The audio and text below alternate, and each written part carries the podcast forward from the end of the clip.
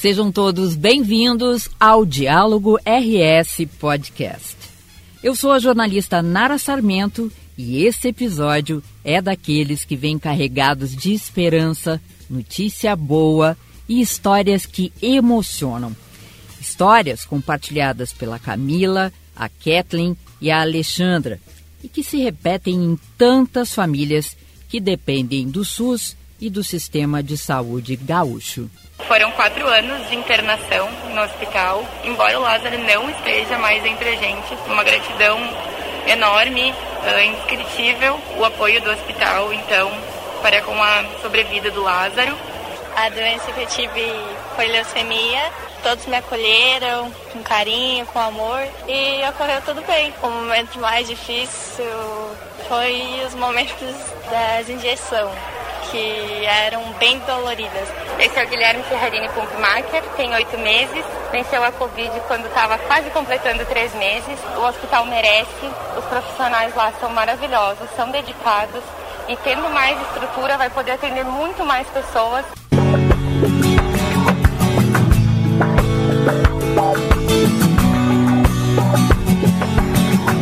Para que essa rede de saúde possa ser ampliada e melhorada, governo do estado lançou o Avançar na Saúde, um programa de grandes investimentos, especialmente nos hospitais. Mas é o governador Eduardo Leite quem fala mais sobre este Avançar na Saúde. Então anunciamos um investimento de 250 milhões de reais até o final do ano que vem. É o maior investimento já realizado na área da saúde no estado nos últimos 20 anos. Investimento robusto com recursos assegurados no orçamento, fluxo financeiro já planejado com a nossa equipe da Secretaria da Fazenda. Como é que se organiza esse plano de investimentos aqui do Avançar na Saúde? A Rede Bem Cuidar é uma estratégia de atuação na atenção primária em saúde, valorizando aquelas ações que melhor possam evitar a doença e não apenas tratar quando a doença aparece. E a gente está aportando 31 milhões de reais para garantir a implementação, investimento para a qualificação das unidades básicas de saúde nos municípios, apoio do governo do estado para a reforma e ampliação dessas unidades. Na farmácia Cuidar Mais, nós vamos fazer um investimento para a qualificação das estruturas da distribuição dos medicamentos nos municípios e por parte do estado também. A infraestrutura da Secretaria de Saúde também vai ser qualificada, equipamentos de informática, renovação da frota de veículos vão receber receber 20 milhões de reais em investimentos e a parte mais robusta, o atendimento da média e alta complexidade através da nossa rede hospitalar, que vai receber quase 180 milhões de reais com obras, reformas e aquisições de equipamentos. O Rio Grande do Sul tem o privilégio de contar com instituições de saúde respeitadas, gente que se dedica, instituições filantrópicas, hospitais que compõem essa rede, nessa estrutura e que, portanto, na nossa visão de governo, não cabe o governo vir e criar algo público novo, mas sim reforçar a estrutura daquilo que já é existente, trabalha bem e que precisa de apoio para funcionar ainda melhor, para ampliar, qualificar, aumentar os seus serviços.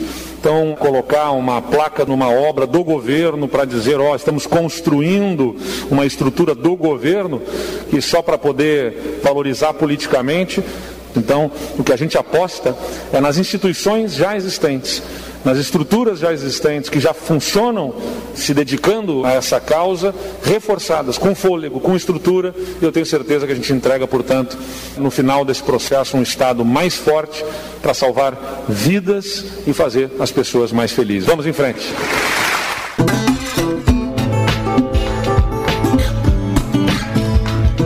Na sequência, eu conversei com a secretária da Saúde, Arita Bergman. E é sempre um bate-papo muito bacana, porque ela vibra com as conquistas da área que comanda. E não foi diferente com o anúncio do Avançar na Saúde. Acompanhe aí. É quase um sonho. Nós não imaginávamos que teríamos oportunidade, além de saldar as dívidas que tínhamos com os hospitais, podermos também investir na rede hospitalar. E quando se fala avançar na saúde, nós estamos falando em avançar para as pessoas, porque todo este recurso que está sendo colocado em 20 hospitais, ele tem um grande objetivo que é qualificar, ampliar, dar melhores condições de atendimento em relação à média e alta complexidade, em áreas muito estratégicas, para que o cidadão tenha assistência hospitalar o mais próximo possível da sua residência. Então, trabalhar para fazer entregas para o cidadão nos move, nos emociona, dá um sentido à política pública, porque ela de fato se transforma um quase sonho que eu disse no início, numa realidade presente, porque esses investimentos são concretos e no ano que vem nós vamos colher o resultado de tudo isso. Com todos os depoimentos que a gente teve dos trabalhadores da saúde durante a pandemia, muitas vezes sem as melhores condições, já deram o que deram pelo bem do cidadão. Também é recompensador saber que essas pessoas vão ter melhores condições de trabalhar, né, secretária? A gente sempre diz na gestão pública que nós precisamos ter profissionais de saúde capacitados, vocacionados, mas a gente sabe que além da gestão de uma estrutura hospitalar, precisa ter espaços e equipamentos que sejam compatíveis com aquilo que se propõe a ser feito. Então, vou dar o um exemplo concreto do avançar na saúde do Hospital São Francisco de Paulo. Ele é referência em oncologia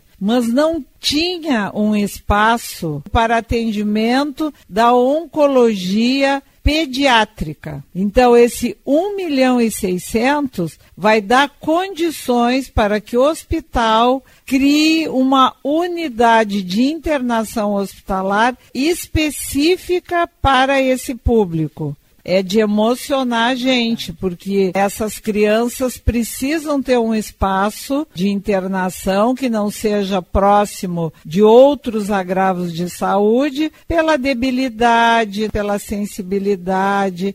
Isso é, é de emocionar ah, mesmo. É.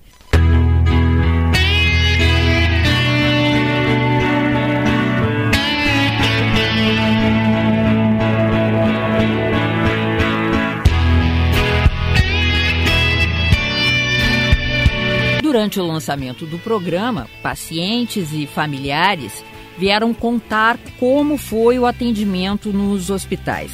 São histórias que a secretária Rita acompanhou de perto e a gente começa com a Kathleen de Palmeira das Missões.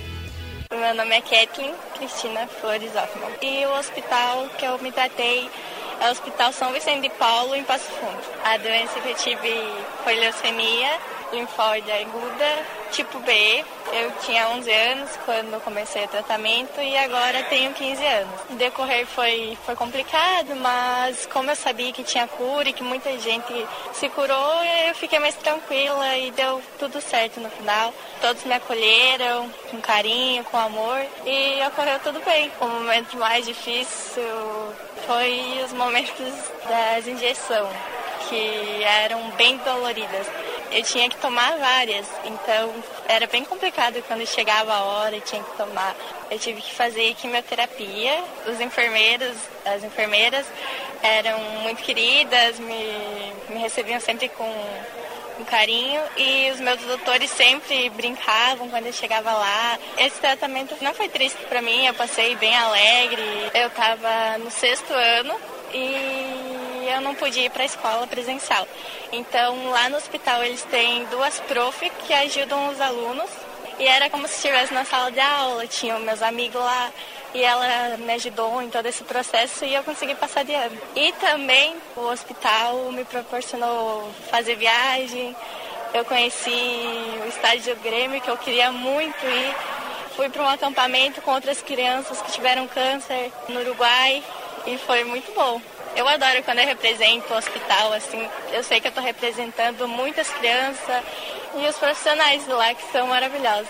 A senhora conhece bem essa história, né, secretária? Sim, o que se consegue ver nos depoimentos é justamente como é que uma equipe técnica, como é que enxergam um adolescente nesse caso uma menina de 11 anos diagnosticada com leucemia, para dar para ela a expectativa do que que ela pode esperar além da situação da saúde debilitada, preocupante que envolve toda a família, porque a família é parte do tratamento, apoio no desenvolvimento educacional para que a menina pudesse seguir a escolaridade, que ela já está agora no primeiro ano do segundo grau, porque ela teve dois anos de aulas, porque o hospital oportunizou isso. Então, os profissionais têm a humanização, o acolhimento, como tu dissesse, o carinho, são verdadeiros heróis.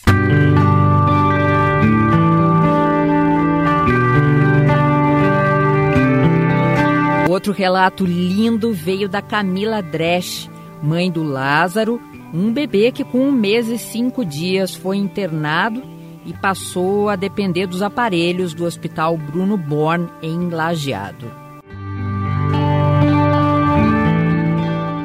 Com um mês e cinco dias, nós percebemos que o Lázaro ele tinha um estridor na hora de respirar e necessitava do auxílio do Hospital Bruno Born, então, para procurar um diagnóstico para o que era aquilo. Já logo nos primeiros dias nós descobrimos a necessidade de uma UTI para garantir a sobrevida de Lázaro e desde lá nós passamos a morar praticamente no Hospital Bruno Borg, onde aqueles funcionários se tornaram a nossa grande família no suporte da sobrevida do Lázaro. Foram quatro anos de internação no hospital. Embora o Lázaro não esteja mais entre a gente, o legado que ele mostrou, a importância dos profissionais da saúde dentro da área da saúde, não só como conhecedores dos seus saberes, detentores dos seus saberes, mas como pessoas humanas que estão ali para estruturar, para dar apoio para toda uma família.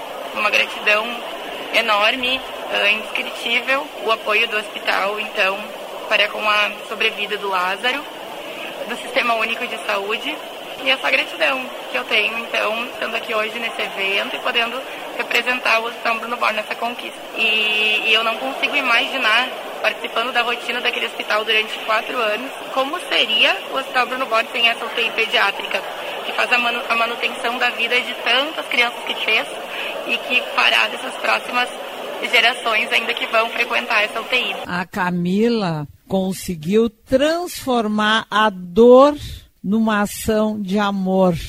Então, isso é olhar que lideranças como a Camila, que viveu esse período que o seu filho esteve no hospital, sem ter a estrutura de ter leitos de UTI separados, como reza a legislação, que agora então os 3 milhões e 300 que o governo do estado está colocando na UTI pediátrica de lajeado também foi um sonho da região inteira, da direção do Hospital Bruno Born, e a Camila foi uma que mobilizou para que esta chama continuasse viva, que outras mães, outros pais, avós, quando precisassem, tivessem um espaço. Então, com este recurso, Lajeado terá esses 10 novos leitos de UTI. E a Camila, ela conseguiu 20 mil assinaturas e o hospital não conseguia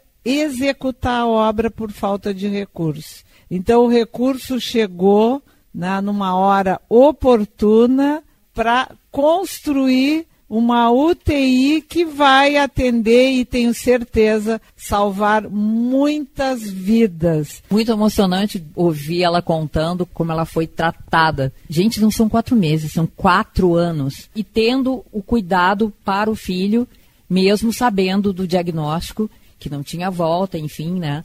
É muito emocionante essa história, realmente. Bom, vou falar uma outra história que também é muito bacana, que é a do Gui, um bebezinho vítima de Covid e foi outro depoimento muito bonito. Meu nome é Alexandra Ferrarini, esse é o Guilherme Ferrarini Pumpmacher, tem oito meses, venceu a Covid quando estava quase completando três meses. Com dois meses ele internou, ficou 26 dias na UTI, 14 deles entubado. Teve momentos que até os médicos acreditaram que ele sairia bem de lá. Ele saiu com algumas sequelas, mas a gente foi acompanhando, se livrou de tudo, está 100% saudável, lindo, feliz e sendo a nossa alegria da vida. A Alexandra também falou sobre esse investimento que será feito no Hospital Geral de Caxias do Sul. Nossa, é muito importante. Quando eu ouvi sobre isso, eu fiquei emocionada, porque eu trabalhei lá, eu saí para ficar com o Gui agora.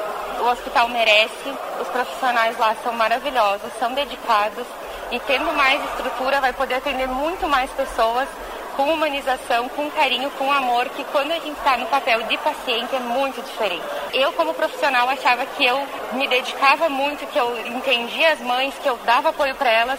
Quando eu me coloquei no lugar de mãe, eu vi que eu precisava me pôr muito mais ainda no lugar delas e ajudar elas. Então, lá eles conseguem fazer isso, eles ajudam de todas as formas, não só a saúde física, mas a emocional também. Então, vai ser maravilhoso esse investimento. Criança sempre nos Criança emociona, emociona a gente sempre, ainda né? mais aquele menininho fofo, com aquele olho brilhante, super ativo, esperto. E olha a coincidência, a mãe trabalhadora do hospital. Então, o desespero da mãe vendo tantos pacientes com o Covid e tendo seu bebê, que na época eram três meses, com Covid. Bom, eu não imagino, porque o meu neto teve diagnóstico de Covid há poucos dias, eu já fiquei apreensiva, embora ele já seja adolescente, não tenha tido nenhum sintoma mais preocupante. Imagina um bebezinho e ver aquela criança agora com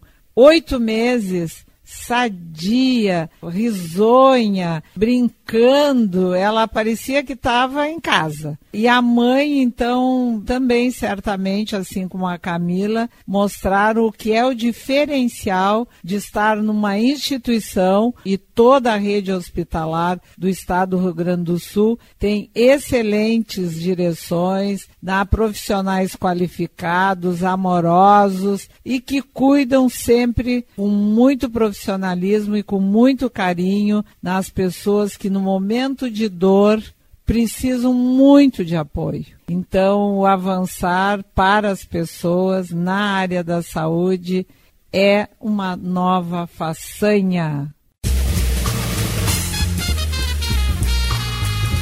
Este foi o Diálogo RS Podcast, que está disponível no canal do YouTube do Governo do Estado e nas plataformas da Rádio Web e Spotify. Grande abraço a todos.